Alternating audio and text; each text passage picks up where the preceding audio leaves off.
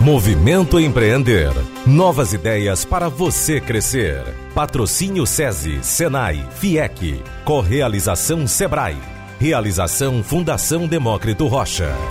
Vamos falar sobre empreendedorismo literário, eh, quais são os desafios né, de viver das letras. Para conversar sobre esse assunto, nós estamos recebendo hoje aqui a cordelista, editora, pedagoga, produtora cultural, Julie Oliveira. A Julie tem 15 livros editados, premiados, distribuídos nacionalmente em programas de educação. Ela está ativamente engajada em movimentos ligados à difusão do cordel feminino, com o movimento nacional Cordel Sem Machismo. Julie, bem-vinda. Obrigada, Maísa. É sempre uma alegria. Julie, verdade que aos 11 anos você já estava ali publicando seu primeiro cordel. Com 15 você já tinha livros publicados. Nessa época você imaginava viver é, das letras? Então, sonho existia, mas entre sonhar e ver tudo acontecendo como a gente vê hoje, depois de 19 anos publicando livros, né? Esse ano fiz 30 anos, então fazem 19 anos que estou nessa caminhada e sonhava, mas acreditar que seria 100% possível, assim, confesso que ainda tinha uma insegurança, dado o histórico do nosso país, né, de que não é comum uma menina periférica sem sobrenome famoso conseguir trilhar o caminho das letras com o sucesso que a gente vem trilhando. O que, que você descobriu ao longo desses anos que fizeram a diferença em relação a justamente viver disso, né? Aliás, é, ainda há pouco aqui no, no bastidor, eu estava perguntando a Julie se ela vive hoje exclusivamente do que escreve. E aí você dizia que não é exatamente de venda das suas publicações, não é? Isso. Inclusive, assim, nessa caminhada de, de, escrever, publicar, acabei também entrando no caminho de edição de livros, como eu falava contigo, né? Fundei, inclusive, um movimento chamado Cordel de Mulher, onde é um coletivo também, além de selo editorial, mas trabalhei com agenciamentos, inclusive fui a responsável por publicar a primeira obra do Braulio Bessa, que é uma obra considerada best-seller, vendeu mais de 100 mil exemplares, e o próprio Braulio Bessa, que é um cara global, né, que está num veículo forte, é, o trabalho dele é muito mais forte com as palestras do que com a venda dos livros em si. Então, imagine eu, né, que estou no outro circuito, como mulher, nordestina, trabalhando com literatura de cordel.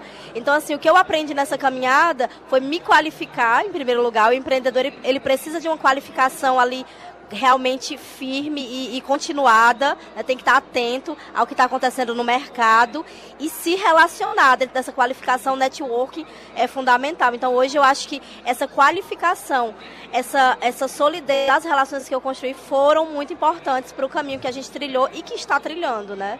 Quer dizer, você está dizendo para a gente que não basta ter talento não. literário, você tem que ter talento também para administrar o negócio. Exatamente, porque talento que, gente... que, vem da qualificação, né? Totalmente, porque o que eu percebo muitas vezes nas palestras, nas oficinas que façam com mulheres, enfim, com pessoas empreendedoras de forma geral, é que há muita gente talentosa, muito. Nosso país é um celeiro de pessoas talentosas, de pessoas com múltiplas habilidades, mas essa capacidade de autogestão, de gerir o próprio negócio é um dos grandes desafios. Mas isso é aprendível. Isso é algo que nós podemos aprender sim. Claro que umas pessoas vão ter mais habilidades, outras menos, mas é sim possível aprender a significar. Veja só, eu sou cria de escola pública. Uma menina que estudei a vida inteira em escola pública, cursei uma universidade pública. Onde foi que eu estudei educação financeira? Em lugar nenhum. Tive que ir atrás de estudar por conta própria. Uhum. Então é uma caminhada, né? É.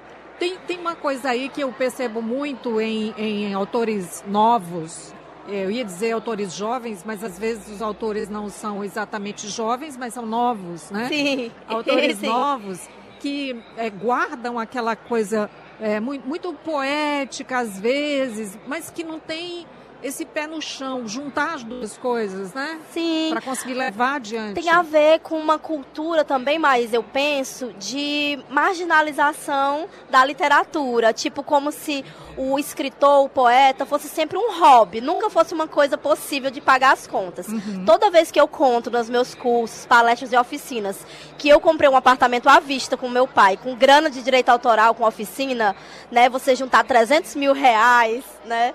É, é, parece parece surreal, mas é a minha história e eu posso contar isso porque eu vivi isso com meu pai, né? Uhum. Como cordelistas, como, como pessoas vivendo da sua arte realmente. Então, assim, parece surreal, mas não é, é possível, não é fácil, é possível. Agora tem que sair, tem que mudar realmente essa mentalidade de que é um hobby, ou de que não, o lugar do artista é sempre o lugar da marginalidade, do pires na mão. Não é, não é por aí. Isso a gente aprendeu e a gente precisa desaprender.